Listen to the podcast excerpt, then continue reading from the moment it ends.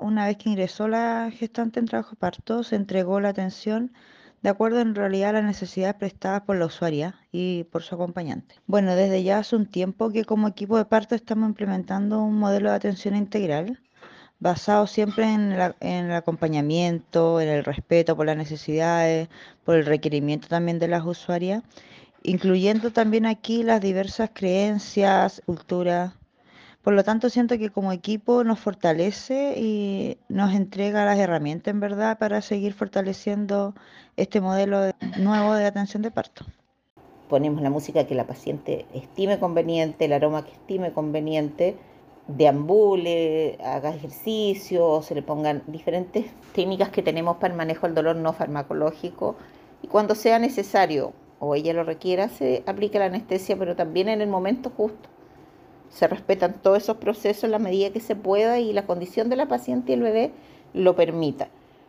El contacto piel a piel son dos horas de absoluto contacto de ellos dos. El bebé se atiende en la misma sala, nunca pierde de vista la madre su bebé.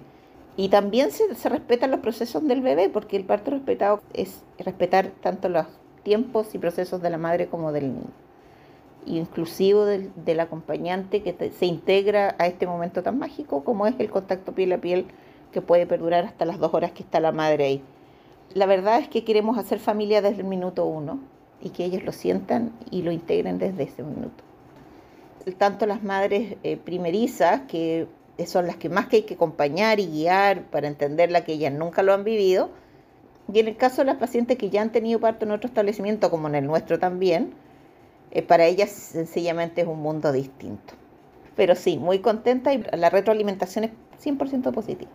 Cuando yo me, bueno, me enteré que estaba embarazada, tenía claro igual cuáles eran las formas de nosotros como nación originaria cuando nosotros traemos vida a la tierra fue hacer un plan de parto para ordenarnos un poco con el tema de la idea de lo igual lo que queríamos en un, en un recibimiento armónico, lo menos traumático igual que se pudiese hacer y también respetando parte de nuestra espiritualidad, tanto para nosotros como para el ser nuevo que traíamos.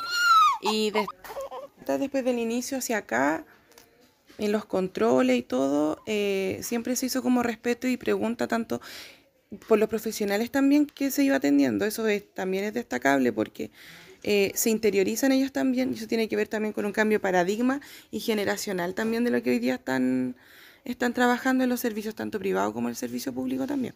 Lo principal en lo que nosotros queríamos era la, sí o sí la recuperación de la placenta y el trato también respetado y la forma en que también el cuerpo te pidiera poder parir, que también fue algo que respetaron también el equipo que recibió a mi, a mi guagua. Nosotros no optamos por la medicina placentaria, al menos yo, pero sí por un tema del crecimiento y del apego al lugar en donde él se va a relacionar y va a crecer. Y la presentación también que se le hace a la comunidad dentro de todo para poder manifestar o también presentarlo a, la comunidad de la nueva persona, el nuevo, eh, la nueva fuerza que llega también a, fortalecer la comunidad.